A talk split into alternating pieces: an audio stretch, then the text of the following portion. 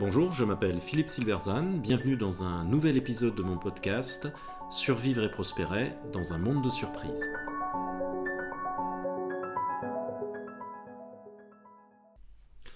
La démocratie est-elle soluble dans l'incertitude? Les démocraties donnent souvent l'impression d'être paralysées face à l'incertitude en se perdant dans des discussions sans fin. Face à cela, les régimes autoritaires sont vantés pour leur capacité à décider vite et donc être plus agiles.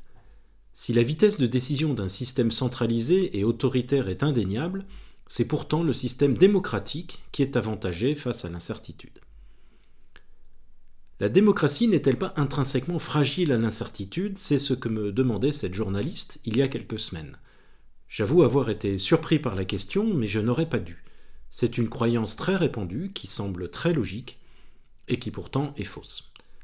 En apparence, un régime autoritaire possède trois avantages. Le premier est un système de décision plus efficace et plus rapide, car centralisé et moins, voire pas, sujet à discussion. Une décision peut être prise rapidement par le chef et exécutée par la grande machine sans délai. Le second est la stabilité dans le temps. Avoir le même dirigeant pendant 20 ou 30 ans signifie une stabilité dans les principes de décision, du moins en principe.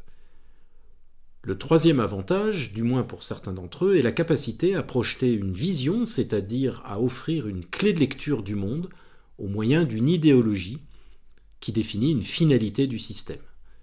Ces trois avantages sont régulièrement vantés dans diverses situations, ainsi le gouvernement chinois a tiré un grand prestige de sa gestion déterminée, bien que brutale, de l'épidémie de Covid-19. Mais c'est surtout dans son inscription de long terme que les régimes autoritaires séduisent le plus. Ainsi, la présentation du plan chinois pour l'intelligence artificielle en 2019 a alarmé les experts occidentaux par son ambition et son volontarisme, en face duquel les efforts occidentaux, principalement menés par des entreprises privées, apparaissaient comme court-termistes et dispersés. Face à cela, la démocratie semble être imprévoyante et inconséquente. Elle n'est pas douée pour faire des plans à long terme car personne n'est d'accord, et il lui est difficile de soutenir un effort focalisé sur le long terme. Qu'un changement de majorité s'opère et le plan est abandonné. En revanche, une dictature conservant le même dirigeant ou le même parti durant des dizaines d'années n'aura pas de problème. La démocratie semble donc avoir un désavantage intrinsèque dans la préparation du futur. En incertitude, ce désavantage semble accentué. N'est-ce pas précisément dans cette situation qu'une vision claire et une détermination sans faille dans la durée sont des avantages cruciaux des dictatures? Eh bien non, car l'idée selon laquelle pour aborder l'avenir il faut avoir une vision claire et ambitieuse du futur n'est qu'une croyance, un modèle mental très contestable. L'incertitude rend en effet la prédiction très hasardeuse et compromet facilement les meilleurs plans. Ce qui semble un avantage, la stabilité et la vision, en tout cas supposée, de long terme des régimes autoritaires comme la Chine, se révèle en fait un inconvénient en incertitude. Dans son ouvrage Antifragile, Nassim Taleb distingue trois types de systèmes fragile, robuste et antifragile. Un système est fragile lorsqu'il fonctionne moins bien en incertitude. Il est robuste lorsqu'il résiste aux aléas de l'incertitude. Et il est antifragile lorsqu'il tire parti de cette incertitude.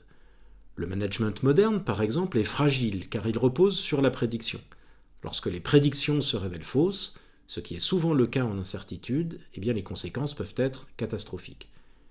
Une entreprise qui décide, à l'encontre des règles d'optimisation financière, d'avoir trois usines à trois endroits différents du monde, plutôt qu'une seule, est en revanche robuste. Si l'une des usines brûle, ou si elle est bombardée par Vladimir, les deux autres peuvent continuer à fonctionner. Le coût induit par le manque d'optimisation est alors compensé lorsque l'incertitude frappe. La démocratie, elle, est antifragile pour plusieurs raisons. D'une part, elle est non prédictive par définition. Elle est agnostique quant au futur. Elle ne définit pas de finalité. Elle ne se préoccupe que des moyens et pas des fins. D'autre part, elle n'essaye pas de résoudre les désaccords en organisant la société autour d'une croyance commune. Au contraire, elle crée un système qui permet de vivre ensemble malgré les désaccords. L'intérêt est que ce faisant, elle laisse vivre différentes options à tout moment. Elle ne se fiche pas dans une option, une façon unique de voir le monde et d'envisager des solutions aux problèmes rencontrés. L'intérêt est qu'en cas d'erreur, quand l'option dominante échoue, eh bien d'autres sont disponibles. Au fond, la démocratie est une méthode de résolution collective de problèmes complexes par l'expérimentation libre d'options possibles. Au contraire, la dictature est peut-être forte, mais elle est fragile. Que sa croyance officielle se révèle fausse ou obsolète, elle n'a pas d'option alternative. Sa supposée capacité à décider vite séduit, mais quel est l'intérêt de décider vite quand la décision est stupide? Quant à la stabilité dans le temps, elle correspond souvent à un enfermement idéologique dans un modèle mental qui empêche toute évolution et rend plus difficile le changement quand il sera devenu inévitable. La fin tragique de l'URSS est un bon exemple d'un régime vu comme fort durant des années alors qu'il s'écroulait sur lui-même. Plus récemment, la pertinence de la stratégie chinoise face au Covid-19, tant vantée initialement, a été sérieusement remise en question sans parler de sa tentative initiale de la nier, réflexe fréquent chez les autocrates. La séduction des élites pour les régimes autoritaires n'est pas nouvelle, même si elle est très forte, en particulier chez les intellectuels français, et elle traduit toujours un pessimisme étonnant. Ainsi, pendant toute la guerre froide, l'Occident était convaincu que le système soviétique était en train de gagner la partie alors qu'il était en profonde décrépitude. Hélène Carrère d'Ancos, soviétologue quasi officielle de la République, n'écrivait-elle pas en 1983, soit six ans avant l'effondrement des régimes de l'Est, je cite, Le système ne cesse de se renforcer. Ce pessimisme n'est pas unique à cette période tant l'idée est tenace qu'un système autoritaire est nécessairement supérieur à un système démocratique. Cette idée persiste encore aujourd'hui aux extrêmes, de droite et de gauche en France, notamment qui ont toujours un dictateur du moment à célébrer. Cela ne signifie naturellement pas que la démocratie ne soit pas fragile, mais sa fragilité ne réside pas dans son refus de la finalité ou dans son incapacité, supposée, bien que pas toujours vérifiée, d'une décision ferme et rapide. Bien au contraire, ce sont les sources de sa force et de son antifragilité. Sa fragilité réside plutôt dans le risque toujours présent qu'une partie de sa population refuse son principe de fonctionnement et que l'une des croyances idéologiques l'emporte sur les autres. C'est la force de gravité à laquelle elle essaye de résister.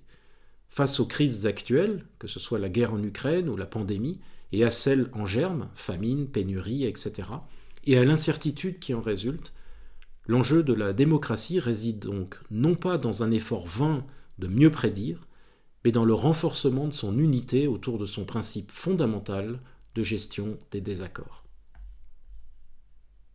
Merci de votre attention, vous pouvez retrouver cette chronique et bien d'autres sur mon blog www.philippe-silberzan.com. À bientôt.